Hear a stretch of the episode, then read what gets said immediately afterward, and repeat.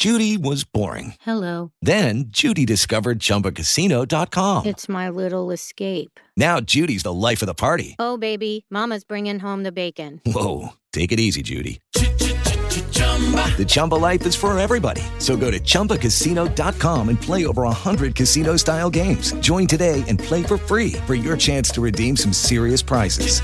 chumba ChumbaCasino.com. No purchase necessary. Void where prohibited by law. 18 plus terms and conditions apply. See website for details.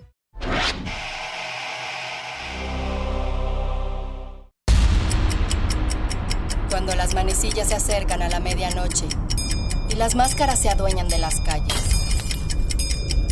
¿Quién vigila a los vigilantes? ¿Quién vigila a los vigilantes? Watchmen. Watchmen. El podcast oficial de HBO. Nosotros vigilamos a los vigilantes para traerles a ustedes este podcast oficial de Watchmen que semana con semana intenta ampliar e intenta platicar un poco más de lo que acabamos de ver en la serie de HBO. Y el día de hoy, pues como siempre, como cada domingo, estoy con Toño Sempere. Hola Mario, pues sí, muy contentos y aparte, pues sí, intentamos cubrir todo lo que hay.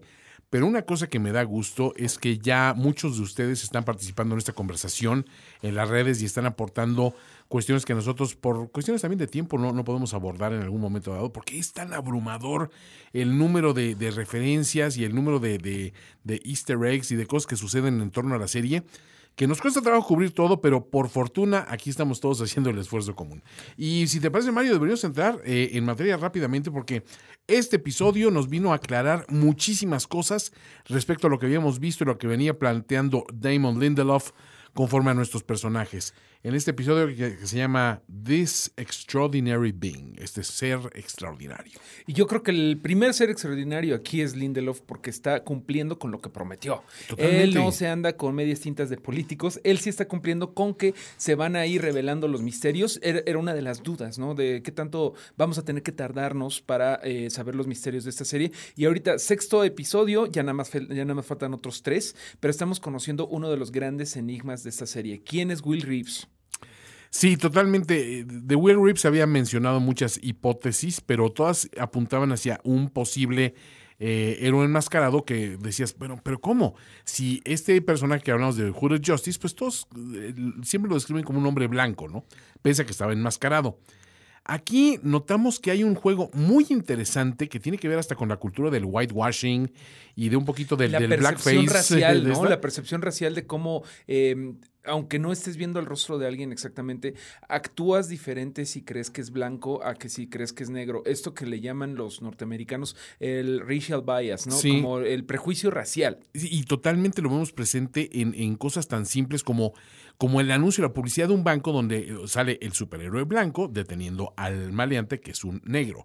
En cuestiones como, como eh, hay un disturbio racial en, en Harlem en un, en un cine y, y el policía habla de que pues, es que son negros y por eso se, se comportan como animales y empiezan a pelear como animales cuando no sabes qué desató ese comportamiento, pero eh, empiezas a entender muchas de las cuestiones que pesan como, una, como, como un, un auténtico yunque sobre las razas en esta, en esta serie. Pero si te parece, empecemos con esta serie de American Hero Story, que, bueno, sabemos que está teniendo mucho éxito, que todo el mundo la ve, pero al menos una persona está, la está odiando profundamente, que es nuestro querido agente Piri.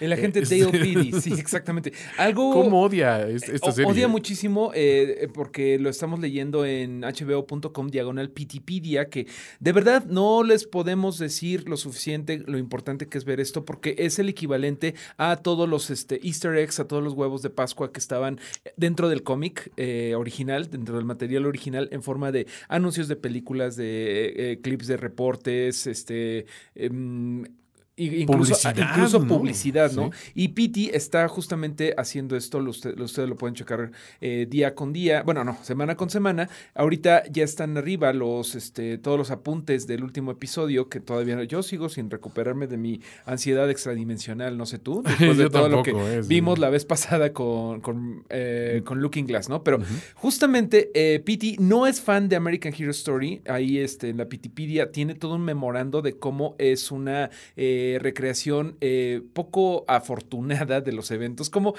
como aquí en la vida real vemos muchas veces este lo- los eh, supuestos shows de historia, to- todos tergiversados, ¿no? Todos hechos ahí eh, como para mostrar una cierta narrativa. Y eso es exactamente lo que está haciendo American Hero Story, que con esto empieza este episodio, This Extraordinary Being, cuando estamos viendo una versión eh, recreada, ficcionalizada, de cómo fue que arrestaron a Hooded Justice. Sí, y a Judas Justice, pues, digamos que le están literal leyendo la cartilla a los policías que lo aprendieron, diciendo, no, es que el fenomenal Judas Justice, este líder tan, tan, tan temido de, este, por, por criminales, ¿no?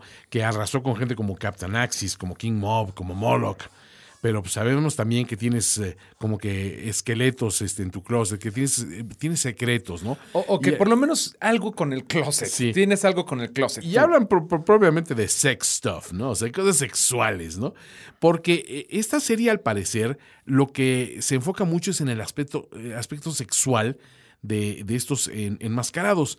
Cosa curiosa que también tiene que ver mucho con la, la- la novela gráfica original de Watchmen, ¿no? Justamente yo creo que la original eh, como que mostraba como principal motor de las motivaciones de todos eh, la sexualidad. Sí. Y esta, eh, bueno, este remix de Lindelof sí tiene el, el aspecto sexual, pero no es la- lo más importante. Sí, como que te dice, sí, sí, Sí sucedió y es importante, pero no es la base de lo que nos ocupa. Hay otros misterios ahí, ahí abajo. Y no, no todos son, aunque sí, como incluso Lindelof lo ha dicho, lo más importante es el tema racial.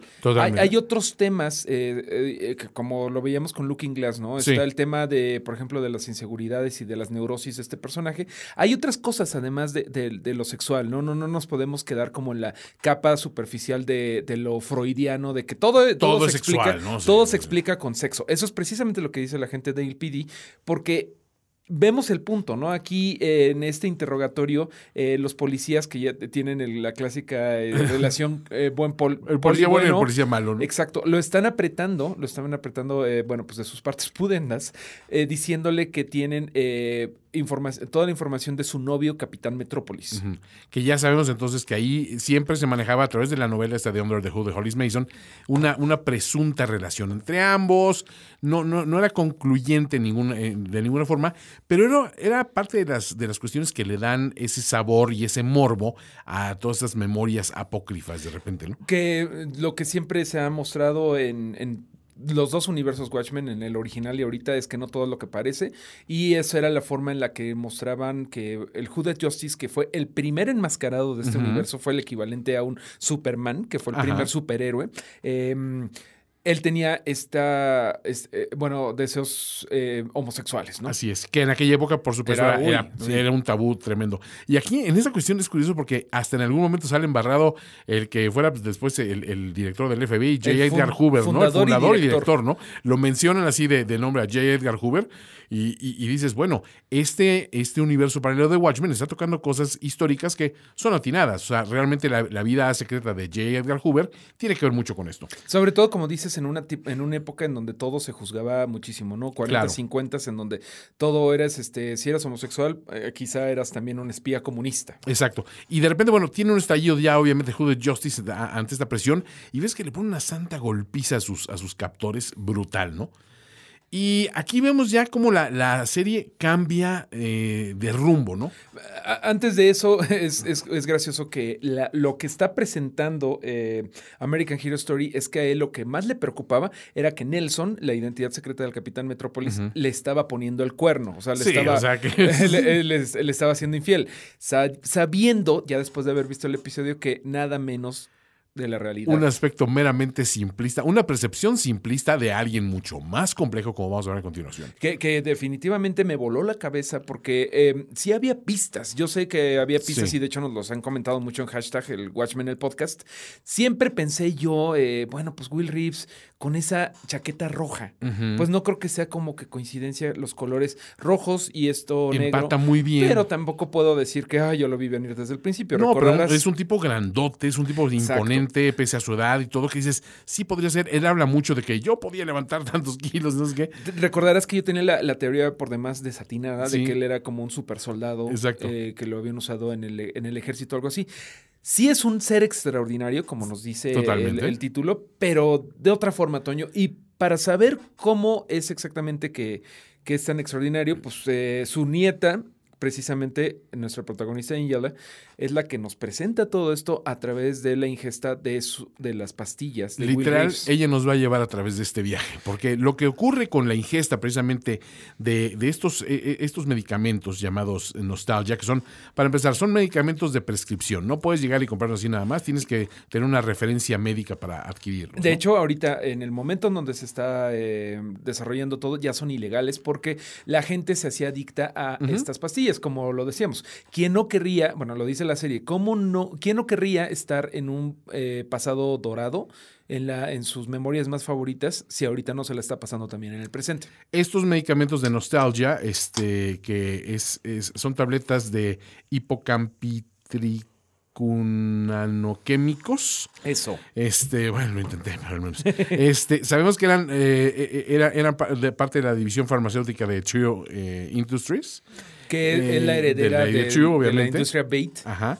Eh, y aparte, eh, si ustedes pueden consultar la, la van a ver ahí el anuncio. Está lleno de todas las cosas, los impedimentos para tomar esto y las precauciones y todos los efectos secundarios. Es realmente un arsenal que dices, era.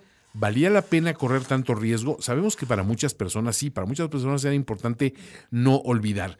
Ahora, ¿cómo ocurre la conexión entre lo que estamos viendo del pasado con nuestra, nuestra queridísima Sister Knight, ¿no?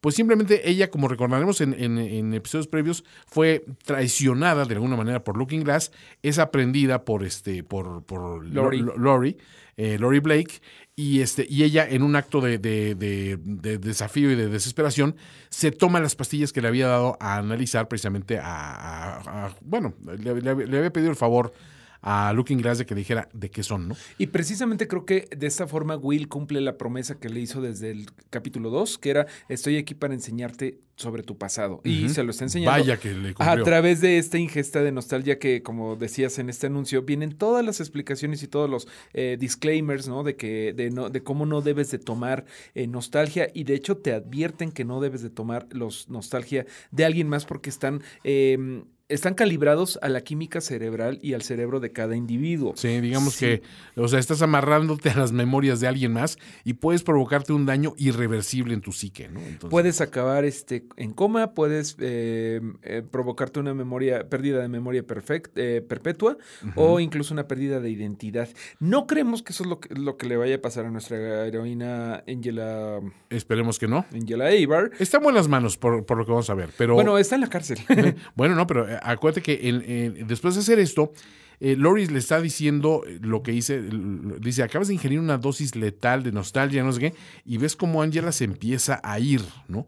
Y se empieza a ir un pasado en blanco y negro, en el cual empieza a tener unas vivencias, eh, una- unas memorias, que realmente son las memorias de quién, pues de Will Reeves. es una nueva eh, forma de que tu abuelito te, cueste, te cuente cómo pasó, ¿no? Es realmente Cuéntame cómo pasó, ponerte pero- en los zapatos de, del abuelito. Literalmente. Pero aquí es impresionante el manejo que hacen de cámara, porque vamos a ver a, Angela eh, haciendo este, este recorrido y cruzando literal um- umbrales de, de puertas que le llevan a otras escenas y a otros tiempos.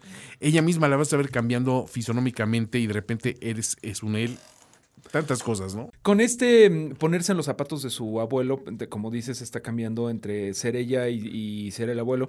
Vemos la historia de Will Reeves cuando era policía de Nueva York, en un Nueva York completamente racista. Bueno, era un mundo racista, desgraciadamente lo sigue siendo, ¿no? Pero lo vemos llegar a- al día de la graduación de la Academia de Policía y vemos los insultos que recibía ordinariamente un oficial negro, ¿no? Por, como por ejemplo que el oficial que está dando las, Las la- placas, no, las le, no le placas da la suya. se lo salta. Se lo salta así, de plano se lo pasa. Y otro oficial de rango también, de raza afroamericana, él es quien se la pone, ¿no? Pero hasta le hace una advertencia después medio críptica. Le- eh, sí, que en, en su momento no entiendes, pero le dice, ten cuidado con el cíclope y cuídate allá afuera porque está difícil la cosa, ¿no? Esto del cíclope, eh, queda claro a lo largo del episodio, pues Es una referencia a la organización racista. Me parece que así era como se llamaba la organización racista de los 40, no diciéndole Ku Klux Klan, pero sí diciendo Ku Klux Klan, ¿no? Em, Sí, tenían hasta una seña particular que para identificarse que se ponían como que eh, la forma de un ojo, así formada con los dedos en la frente, ¿no? O sea, eh, eh, el ojo en la frente del típico del cíclope, ¿no?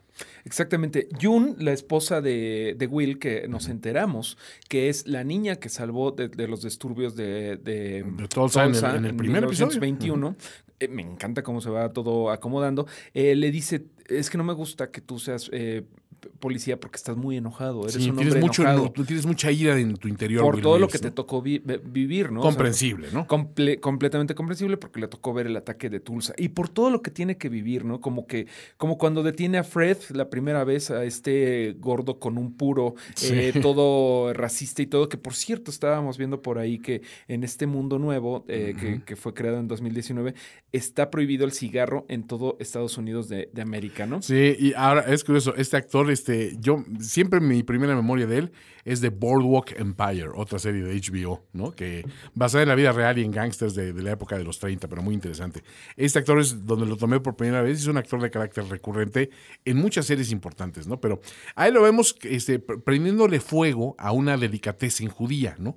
Eh, y, y mientras Will está haciendo su, su rondín, llega y decide, decide apresarlo. Y el otro, hasta eh, como que lo tira de loco. Con un cinismo bárbaro. Un cinismo brutal, como. eh, de hecho, eh, muy eh, eh, displicente Sí. hacia la figura negra que. Sí, como tú, un oficial negro, no vas a este arrestar a mí, por desprecio favor, de, que llevaba a los blancos a decirles chico, ¿no? Sí, Ese boy, boy, como, siempre infantilizarlos, ¿no? Pero bueno, Sí. él decide arrestarlo, Fred se ríe de él, pero van a, va a la, van a la comisaría y ahí este, un, un oficial rubiecito le dice yo, yo me lo llevo, no Yo te me encargo, preocupes, y hacen una señal por ahí, ¿no? Sí, ponen precisamente este, este ojito en la frente y, y, pues digo, ahí te, te llama la atención de qué está pasando aquí, ¿no? O sea, eh, pues en efecto, este tipo que tanto alardeó de, de- de que pues, no me iban a hacer absolutamente nada, lo ves salir como si nada poco después, ¿no? Tiene razón, precisamente. Y luego le toca ver a Fred en la calle y pues encarar al policía que se supone que lo había metido. Le dice, oye, ¿qué, "Oye, te ¿qué pasa? pasó? ¿No lo habíamos Y arrestado el por policía, dentro de lo que cabe, le quiere hacer un favor diciéndole, mira, mejor ni le muevas porque no te conviene.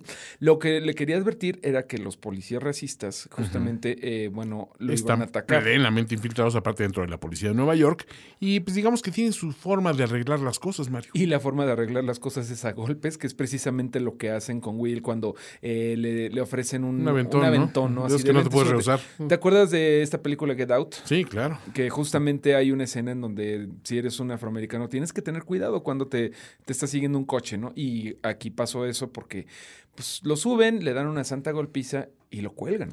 Sí, le hacen toda, digamos, todo, todo el proceso de lo que sería un linchamiento. Y, y, tra- y todo esto lo estamos viendo a través de, de- la perspectiva de, Angela. Y Angela lo está viviendo en carne propia. Y se ve que tiene que tener unas repercusiones terribles estas vivencias, porque va, va a haber a, a través de esta, esta narrativa intercortes con, con la época actual donde Lori le está advirtiendo, oye, estás teniendo una reacción de esto, eh, te puede dar un infarto, eh, ahora sí que bájale tantito, lo que sea que estés pasando, eh, no, es, no son tus memorias, son las memorias de alguien más. Y déjame Le están te digo, ¿no? Justamente con esto de las memorias, eh, todo, era- todo, eh, todo fue planeado por, por Will, ¿no? Porque estas no son memorias este, bonitas, son las No, memorias nada. precisamente que le quería decir, eh, mira, de aquí, de aquí vengo. Además, lo sabemos, Will está coludido con, con Lady True. Lady True, no sabemos en qué capacidad, pero han estado trabajando desde cuándo. No lo sabemos porque además ahí hay un gran hueco porque estamos viendo lo que pasó con Ujú. Judas Justice, bueno, con Will Reeves ahorita en los 40 y lo que está pasando en 2019, pero qué hizo en todo este tiempo, ¿no? Ese interín, ¿qué sucede, no? Eh, pre- Precisamente porque él después desaparece en más de un sentido. Pero aquí todavía no es un momento porque los, los policías racistas lo bajan. Sí, ahora sí que se la perdonan, ¿no? Sí, nada más le dicen, a la próxima no te bajamos. Y lo dejan ahí todo maltrecho, todo malherido, con Angela, que también lo está acompañando paso por paso en este doloroso, pas- en este doloroso pasaje. Y se va caminando todavía con la, la cuerda colgada. Y eso me parece una forma súper elegante de explicar este tonto disfraz de Judas Justice que incluso... Siempre decíamos, ¿por qué tiene él la soga al cuello? no? Incluso en algún momento en, la, en, el, en el cómic original, eh, Comedian dice, ¿qué qué clase de estúpido lucha, el, lucha contra el crimen con una cuerda amarrada al, al, al, cuello. al cuello. Bueno, ahora lo sabemos porque él empieza a luchar con el crimen cuando está regresando y ve a, una, a un asalto, ve un asalto en donde él puede desquitar esa furia que como le decía Jun, sí, tiene mucha furia y más ahorita después de que lo acaban de colgar y ahí sale la furia a través de los puños. Me parece que the Justice siempre fue un personaje que, que tenía mucha furia, ¿no? Totalmente. Al, principio se como que se explicaba como por una sexualidad reprimida, pero ahorita vemos que la el, el coraje de Will Reeves viene de, De otro lugar. de la impotencia, del racismo. Y otro detalle extremadamente interesante es que en estas reconstrucción- reconstrucciones que hemos eh, ido viviendo de la, de la historia de los superiores enmascarados que hace American Hero Story, pues ya teníamos una versión de la primera aparición de Hooded Justice, ¿no? Que lo vemos entrar heroicamente por la ventana de una, de una tienda a frustrar un asalto y a golpear gente y a, y a- ultimar a uno de ellos soltándole con una, una, ¿cómo se llama? Una caja registradora en la cabeza. O sea, lo vemos realmente con una figura amenazadora. Y cuando analizamos la realidad de los hechos, descubrimos que todo fue al revés. Todo fue al revés. Y esta narrativa a mí me voló la cabeza porque también dije, qué bárbaros, qué manera de manejarlo. Eso fue una especie de Michel Gondry, ¿no? Cuando hace este ¿no? El proceso a la inversa, el ¿no? proceso a la inversa. Que, bueno, para llegar a eso, eh, está bien interesante cómo con ayuda de Jun, o sea, con ayuda de su esposa, le dice: Tienes que, que cambiar de. O sea, ok, va- vas a sacar tu Sí. furia de esta forma, tienes que volverte blanco. Sí. Porque va a ser diferente si eres negro. Él lo que hizo, en, en aquel momento estaba siguiendo a estos tipos y sigue a unos, a unos este, criminales que se están reuniéndose en una, en una trastienda y están haciendo algo. Él no sabe a, a ciencia cierta qué es, pero están haciendo algo indebido. Él llega, los confronta, les pone una golpiza. Esta golpiza llega hasta el frente de la tienda. Y de hecho el tendero, pues hasta saca una, una escopeta y le, le- le- le descarga, pero hacia Hooded Justice, ¿no? Hacia los tipos, a los racistas que tenía alojados en su trastienda. Sí, Y porque. él escapa por la ventana, saltando revés. a la inversa. ¿no? Entonces, aquí ya entendimos de que, ok, la historia realmente no es como nos la han contado. Como, como lo está contando American Hero Story, que es como una eh, retrohistoria, ¿no? Como una whitewasheada, una limpiada blanca justamente a esta historia que en realidad él estaba irrumpiendo a un lugar de racistas, ¿no? Y que e incluso el tendero era el racismo, era el racista, pues le, se le dio un, como un spin, se le dio como una vuelta para que fuera un héroe eh, bu- bueno, ¿no? Que Sí, estuviera exacto. De- deteniendo a, lo- a los... A los lo- malos.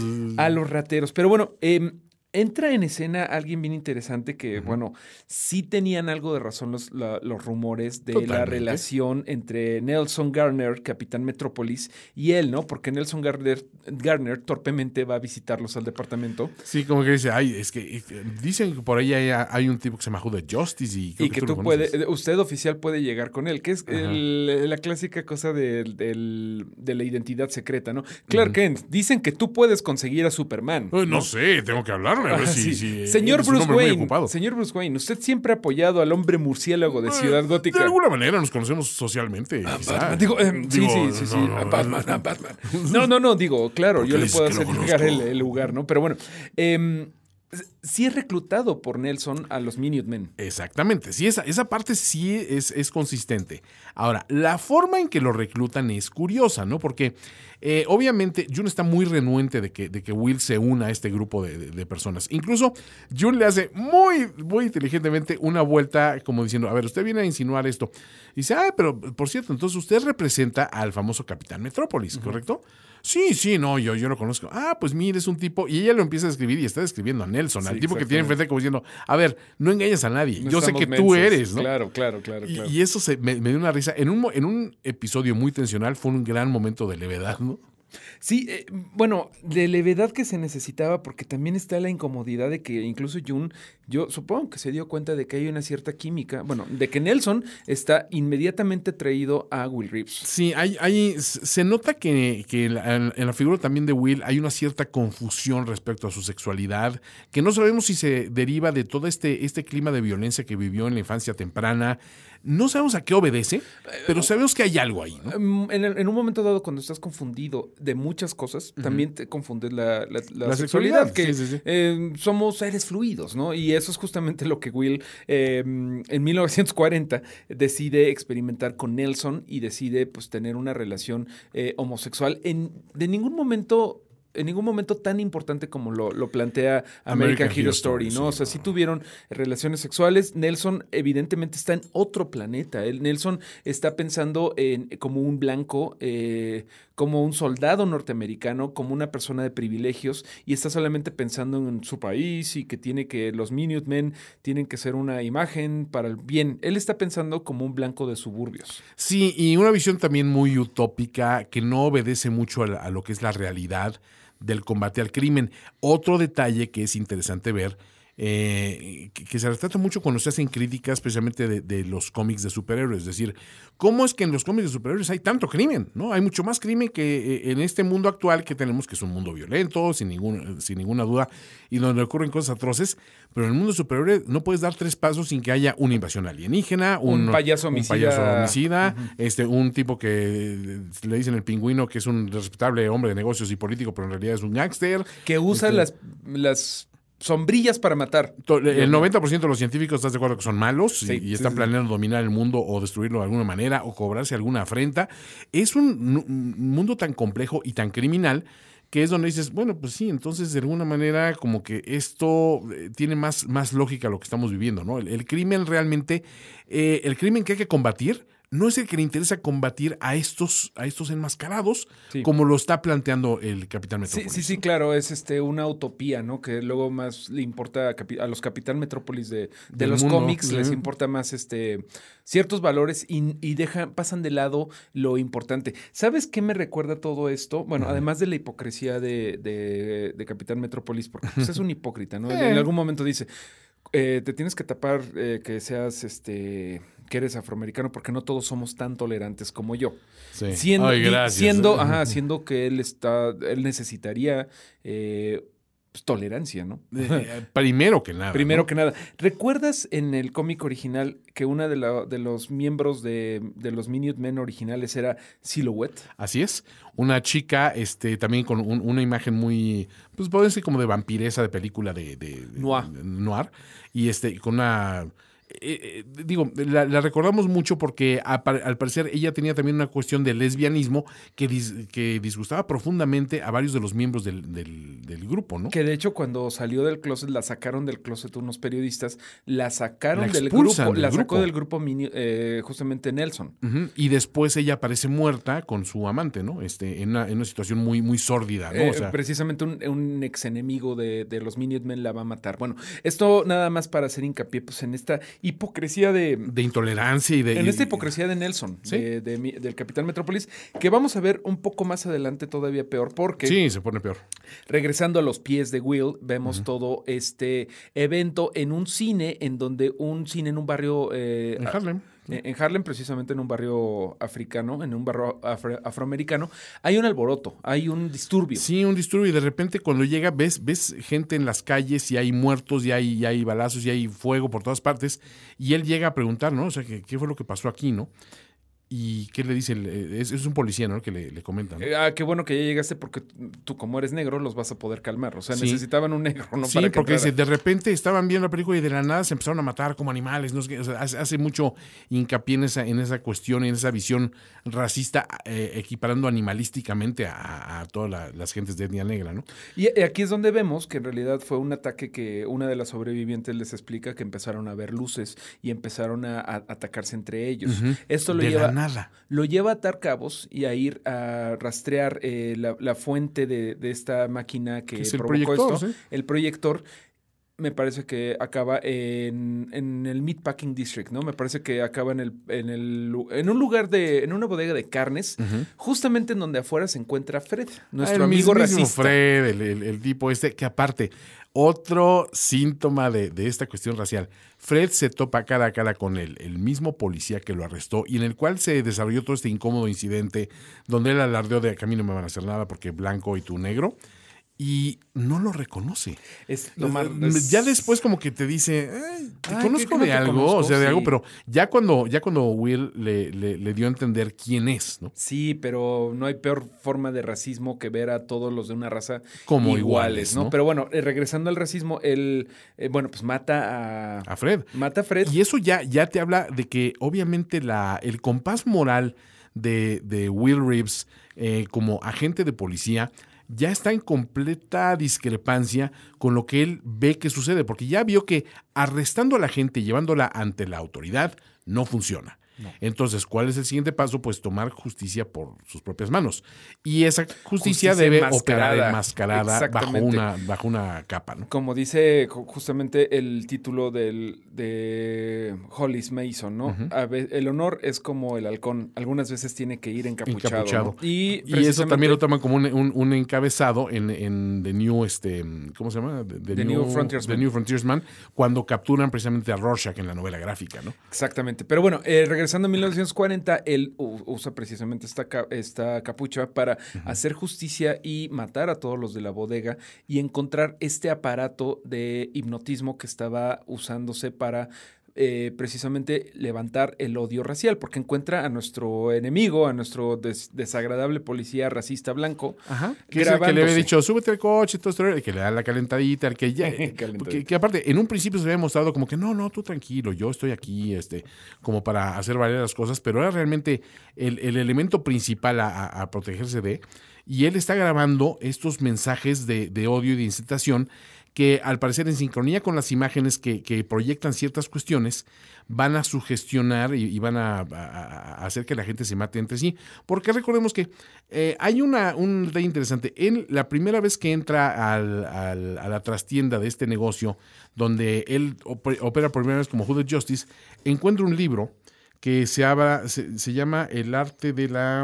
el- Se el llama- mesmerismo para las masas. Eh, sí, hipnotismo para las masas. que es exacto. hipnotismo, ¿no? El mesmerismo y el hipnotismo son términos equivalentes. Y, y ¿no? que precisamente, bueno, toda esta organización se llama Cíclope por eso, ¿no? Por el Cíclope es- sería el, Ese el- el proyector. y el proyector, ¿no? Que Exactamente, que, proyecta- te está, que te está hipnotizando y que, de hecho, eso, sí existía, bueno, está en este universo Watchmen, pero ahorita la Hay primera vez que lo vemos tan, tan, tan, tan notorio, ¿no? Bueno, evidentemente él mata a todos y a se todos queda, los presentes. se queda viendo pues este el show de luces, ¿no? Y nadie, nadie viene a ayudar. Como, justamente como a Rorschach no, le, le gustaba recordar, ¿no? Que, eh, que nunca nadie viene a ayudar en este, en este Sí, en mundo estas horrible. situaciones, ¿no? O sea, y, y- y también Rorschach se las volteaba, ¿no? Y algún día me pedirán que ayude y yo les diré, no. No, Entonces exactamente. era muy padre. Regresa a casa con proyector en mano y se encuentra a su hijo disfrazado de él mismo, ¿no? Haciéndose precisamente esta cara blanca, este white Sí, face. Porque él lo que tiene que hacer precisamente es, es, eh, en torno a los ojos, pintárselos de blanco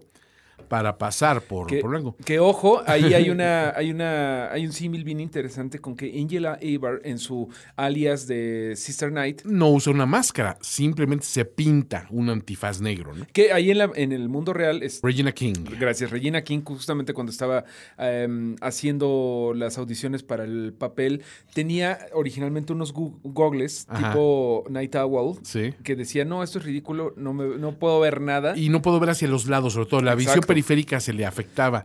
lo, de- lo decidieron este, Hacer nada más con un maquillaje. hacer con un maquillaje que a la vez está funcionando como un reflejo de lo que su abuelo tuvo que hacer, pero con pintura blanca. Magnífico, ¿no? O sea, me hace muy interesante el contraste blanco y negro, ¿no? Pero bueno, ahí tiene un lugar, un relajo marital, ¿no, Toño? Sí, porque obviamente eh, eh, lo que más temió Jun que sucediera está sucediendo, que es heredarle a, a su hijo un La legado violencia. de violencia y de cobrarse la, la- la justicia por, por mano propia en un niño que todavía está con, con problemas para entender pues, cuál es su realidad y, y qué es lo que hace su padre, que es un policía, pero también es un vengador enmascarado, ¿qué es? Y ella de plano ahí llega a romper por completo con la Y situación. dice Jun que ya tenía, ya tenía ganas de eso. Dice, yo me regreso a Tulsa. Que eso nos pone a eh, Jun, eh, Jun Abar en, en Tulsa, donde fue que tuvo al papá de Angela Abar, Marcus. ajá, Marcus, eh, bueno, donde creció el niño, ¿no?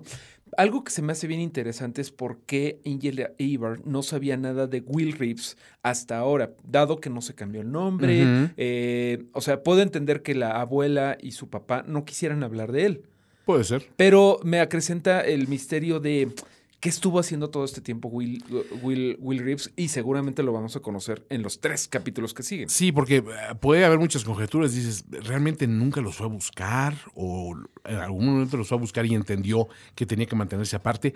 No sabemos a ciencia cierta qué sucedió. Nunca hubo un perdón, ¿no? Y, No. y también Did Justice lo que pasó fue que desapareció del ojo público y durante mucho tiempo hubo el rumor que viene desde la, la serie original de que, y de hecho aparece en American Hero Story, de que era un, un hombre fuerte del circo llamado Rolf Müller. Sí, un hombre de ascendencia alemana del este que aparece muerto en, en- en un río hacia las, a las afueras de Boston, Boston, ¿no? en Boston, Y exactamente. este, con un tiro en la cabeza y todo este rollo. Y, y él- dan por sentado de que él era Did Justice. Porque incluso tiene ropa similar, ¿no? Así y es. por el físico y porque eh, Encajaba la descripción. Aparece tres meses después de la última aparición de Did Justice. Ahora, teoría. Rolf Müller, yo no quiero caer en, en conclusiones, pero bi- bien podría haber sido un racista al que se enfrentó Will Reeves y que dijo, bueno, pues voy a, voy a hacer como que él era Did Justice todo es muy tiempo. conveniente, está del tamaño, lo demás Está del tamaño, yo siempre he pasado como blanco. Pero lo cual nos lleva a otro dilema. Entonces, si Did Justice ya no tenía que ver por una familia que lo habían abandonado y eso, ¿por qué desaparece de la vida pública? Eso hay muchas explicaciones posibles, pero estamos dispuestos a escucharlas todas y cada una de ellas. Y seguramente ven- vendrá la respuesta en otros episodios, ¿no? Pero bueno, finalmente este capítulo cierra con el, el cierre del primer misterio de esta serie. ¿Cómo murió el sheriff Crawford? Así es. Y precisamente nos explican paso por paso con este, con el método de nostalgia, que Will hipnotizó a Crawford, lo llevó al árbol y Lo notició con esa tecnología aparte, ¿no? Él, él lo, lo lleva a una lámpara, una lámpara así de, de mano. Eh, él le proyecta, este, obviamente, esa, esa visión. Pues podría ser hasta estrobos, no es estroboscópico, sí es un estroboscópico, ¿no? Cuando empieza a parpadear, ¿no? Y le empieza a decir lo que tiene que hacer a Crawford. Y Crawford dócilmente es quien hace todo para matarse. Will no tuvo que hacer nada físicamente para someterlo, todo vino de parte del sometimiento que obtiene a través de esta tecnología que nació con, con ese famoso cíclope de los proyectores y que él adaptó para vengarse de un tipo que pues él sabía que tenía un pasado ligado al Ku Klux Klan y a los racistas. que sigue sin estar del todo claro cuánto era lo- el involucramiento del jefe, del jefe Crawford. O es nada más Segui- herencia. Seguimos sin saber si está vengándose del el abuelo o si realmente el jefe Crawford, me parece que eso todavía está en el aire. Y otra cosa que al menos sabemos es que Regina King, este, alias eh, nuestra queridísima Sister Knight, alias Angela Abar, sale de esta cuestión. O sea, sí, sí recupera la, conciencia. Y a quien ve, pues a Lady True, ¿no? Que dice, welcome back. Welcome back, exactamente. eh, vamos, a seguir, vamos a ver qué sigue pasando ahí, eh, sobre todo con Lori, que también en Pitipedia, ahí estamos, eh, tenemos unos datos de cuando la arrestaron, que están bien interesantes. Pero bueno, eso ya lo platicaremos. Sí, este, pues ¿te, te parece que vayamos con, con este con la prueba de Rorschach para repasar todas estas referencias? Por supuesto. Unos ven una mancha, otros ven el mundo arder. La prueba de La Rorschach. prueba de Rorschach. Y antes de pasar a nuestra cuenta, hay que decir mil gracias a todas las personas que se han estado conectando al hashtag Watchmen el podcast. Nos están haciendo realmente su, eh, el día cada vez que nos dan una teoría, que, que nos dicen, a mí me parece que esto sucedió, que esto va a suceder en el futuro. Para eso estamos, señores, para hacer comunidad. Entonces, Mario, eh, empezamos por número uno. Número 1. ¿Cuál es, Mario? Pues, en el número uno tenemos el cíclope, toda esta figura del cíclope que Sí, que además lo podemos amarrar a que ese, el, el calamar de, ¿cómo le vamos a llamar al evento por fin? Este, Ay, lo pusimos lo puse en ¿no? arroba Mareo Flores. Deja- déjame, te digo ahorita cómo. Creo que lo dejamos como calamarguedón porque Ceviche Catombe creo que lo, lo- llegó demasiado tarde para la votación. Sí, se te ocurrió después, pero. No, no se me ocurrió a mí, alguien más lo, lo- lo aportó, por supuesto, nuestros queridos escuchas, este, pero se me hizo muy, muy inspirado, ¿no? Este, este, este calamar que crean este, en la novela gráfica, pues eh, tiene un solo ojo, un solo gran ojo, ¿no? Y entonces esa referencia del cíclope con ese ojo, pues está, está padre, ¿no? En efecto, con 38% ganó Calamagedón. Ajá. Ah, y mi, mi, mi, mi gallo era Tentáculo. A tentáculo, que digo, pues puede ser. Puede, pod- podrían haber dicho que perpetraron un atentáculo que se conoce como el calamarguedón, pero ya sería un poco largo, ¿no? Me parece bien. Estamos perdiendo un poquito de, de- de- de impacto.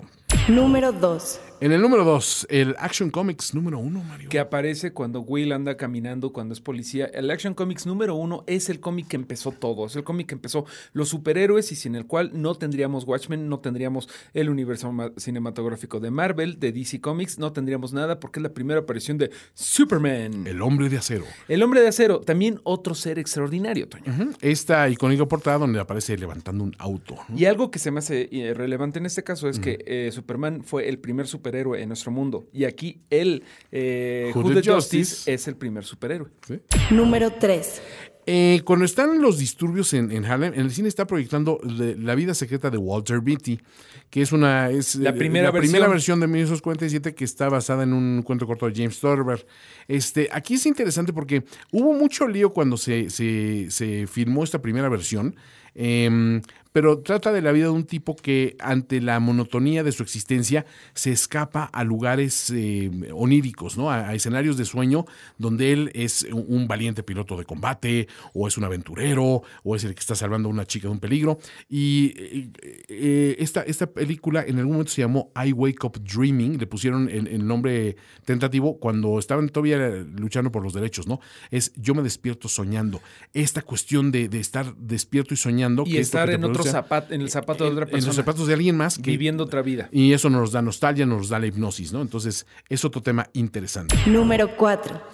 Tenemos este el acostumbrado guiño a la placa, a la gota de sangre en la placa del comedian, en la smi- en el smiley del comedian, en la forma de Sí, de la placa de policía con la gota de sangre que vemos aparecer, pero eh, aquí vemos eh, que en el flashback, cuando, cuando muere Crawford, sí vemos esta, esta toma, pero hay también reminiscencias en la misma placa que le están poniendo a, Will Reeves cuando lo ordenan como policía. Él continuamente está jugando con esa placa, ¿no? Y ese, ese juego recurrente a esto es lo que me representa lo que soy, ¿no?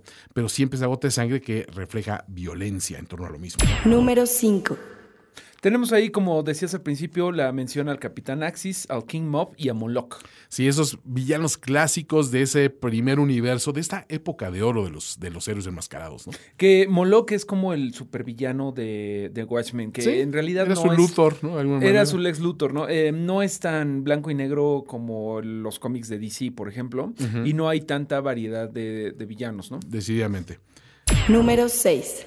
El hipnotismo como una herramienta del mal. Eso me parece que viene perfecto para nuestro reloj de conteo del apocalipsis. Sí, creo que es, es muy apropiado.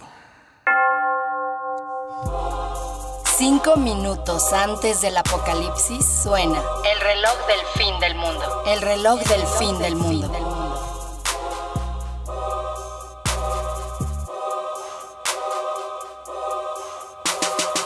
Como ustedes saben, en este reloj del fin del mundo siempre analizamos un tema en particular que es un, un tema que amenaza las, las vidas de nuestros personajes, que significa un gran mal para la humanidad y es lo que nos está precipitando hacia una, un cataclismo.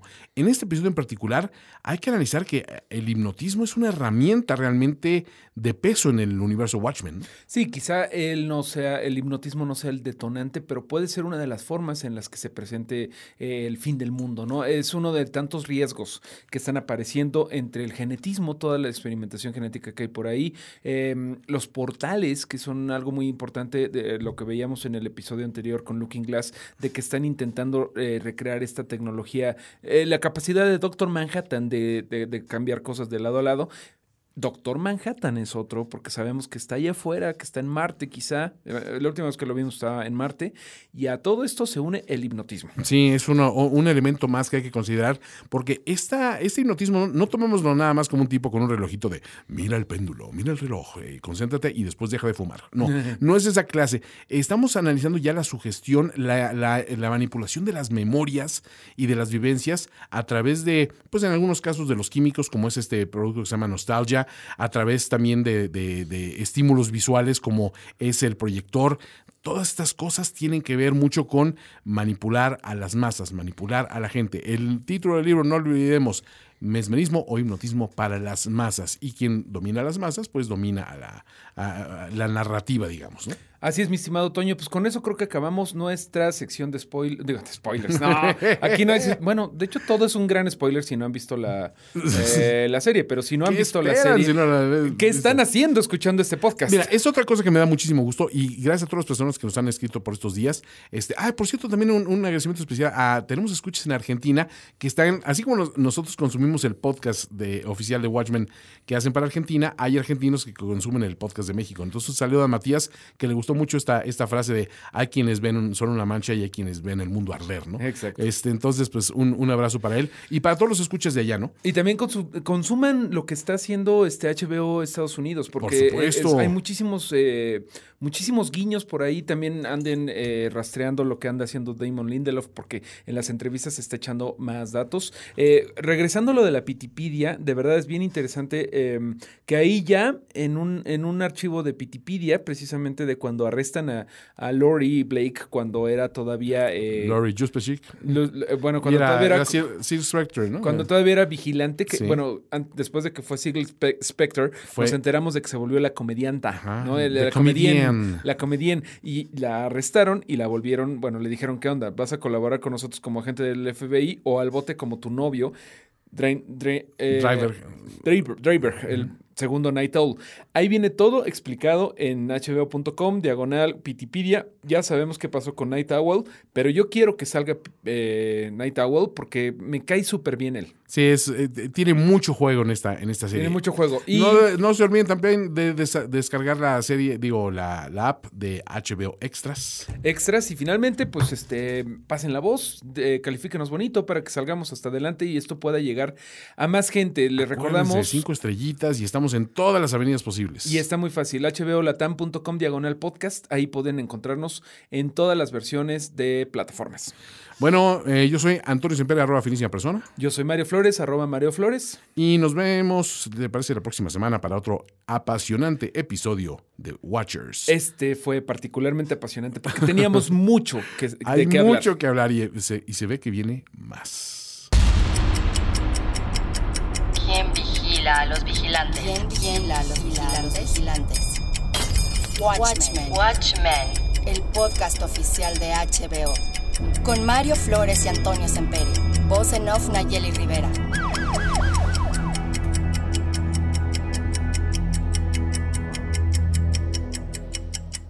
Una producción de finísimos podcasts.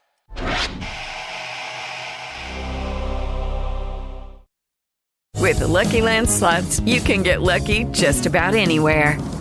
This is your captain speaking. Uh, we've got clear runway and the weather's fine, but we're just going to circle up here a while and uh, get lucky. No, no, nothing like that. It's just these cash prizes add up quick. So I suggest you sit back, keep your tray table upright, and start getting lucky. Play for free at LuckyLandSlots.com. Are you feeling lucky? No purchase necessary. Void where prohibited by law. 18 plus terms and conditions apply. See website for details.